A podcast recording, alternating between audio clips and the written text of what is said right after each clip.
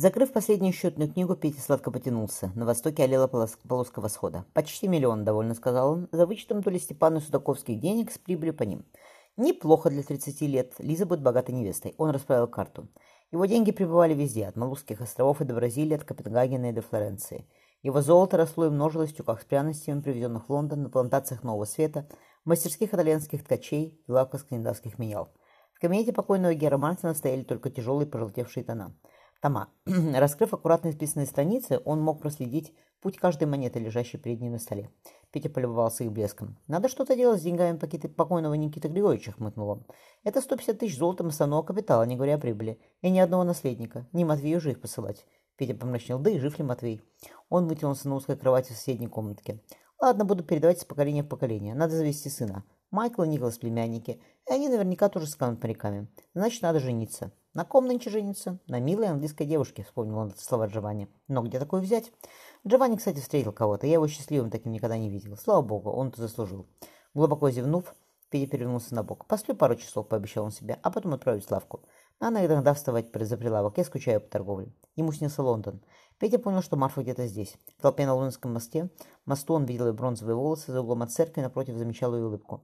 Марфа ускользала от него. Протягивая руку к ней, Петя ловил только воздух, стараясь уграться за ней. Потом он понял, что надо сделать. Он оказался в здешнем светлом дубовом лесу. Затащил костер, наверху заухла какая-то птица. Петя стал ждать. Марфа пришла сама, выступив из-за дерева, усмехаясь краешком губ. «Губ, ты не жива», — потрясенно сказал он, — «тебя нет». Опустившись рядом, Марфа приложила его руку к теплой, рассевшейся щеке. «Те, кто мертвы, живы», — отзывалась жена, потянув его вслед. «Пойдем, Петька». Проснувшись от боли, Петя сжал зубы. «Ох, Марфа, сейчас зачем? Или ты мне до конца жизни будешь являться?»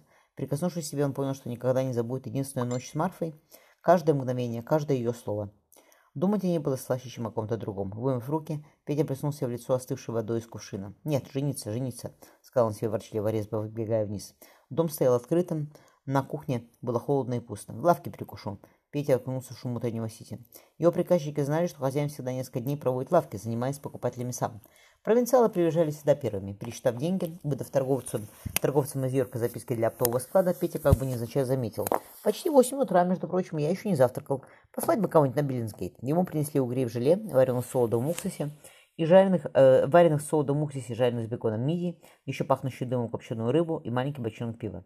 Запустив пальцы в горцок, горшок Петя услышал знакомый голос – Пропажа нашлась. Приятного аппетита. Уронив мидию, Петя обиженно отозвался. Я не пропадал, занимался делами и был с дочкой. Устроившись напротив, Джон налил себе пиво. «Не говори, что все это для тебя одного. Я люблю поесть». Петя подвинул Джону горшки. «Ты тоже бери себе». «Разговор есть, мистер Питер». Питер, Джон задымил селедку. «Даже сокрой». Облизав пальцы, он кивнул на дверь. «Прогуляемся на церковный двор Святой Елены. Здесь неподалеку». Облокотившись о кованую ограду, Джо хмыкнул. «Я слышу, что ты жениться собрался». «Джованни разболтал». Петя вскинул, вскинул бровь. Я не могу бросить Лизу на невестку. Мария ней присмотрит, но девочке нужна мать. Нужна, кивнул Джон. Слава богу, слышу голос разума. Ты стал понимать, что к женатому больше доверия. Ты знаешь, отпиженно ответил Петя, что мне раньше доверяли. Настолько, что Джованни шагнул вместо тебя под шпагу, холодно ответил Джон. Скажи спасибо, что тосканское безобразие не вылезло наружу. Иначе путь на континент для тебя навсегда бы закрылся. Хорошо, что Джованни старше и умнее тебя. Петя покраснел. «Именно», — вздохнул Джон. «Зная тебя, Карвина, я не уверен, что все это не повторится. Жениться тебе надо не только из-за дочери». Петя хотел что-то сказать, но Джон поднял руку. «Повторится не сейчас. Но рано или поздно ты придешь в себя, и что тогда? Ты опять любишься? Либо тебя убьют?» Петя опустил голову. «А я в тебя вложил столько времени и усилий, что мне жаль тебя тем потерять молодым. Либо убьют кого-то еще, а тебе придется вернуться домой и сидеть здесь до конца дней своих». Петя угрюмо молчал. Джон гневно дернул щекой. «Ты давно не мальчик», — сказал он тихо. Чего ты добился тосканской истории? Того, что погибла хорошая женщина, и осиротела ее дочь. Да, осиротела, потому что никогда не будет матери. Хватит, ты взрослый человек. Неси ответственность за свои поступки. Петя вспомнил, казалось, давно забытая, холодную ночь далеко на востоке, золотистые волосы, серые глаза Анны Строгановой. Ты прав. Он не поднимал головы. Но кто согласится за меня замуж пойти? Меня вечно дома нет, и я не знаю хороших девушек. Да, такую жену, как нашел твой брат, больше не отыскать.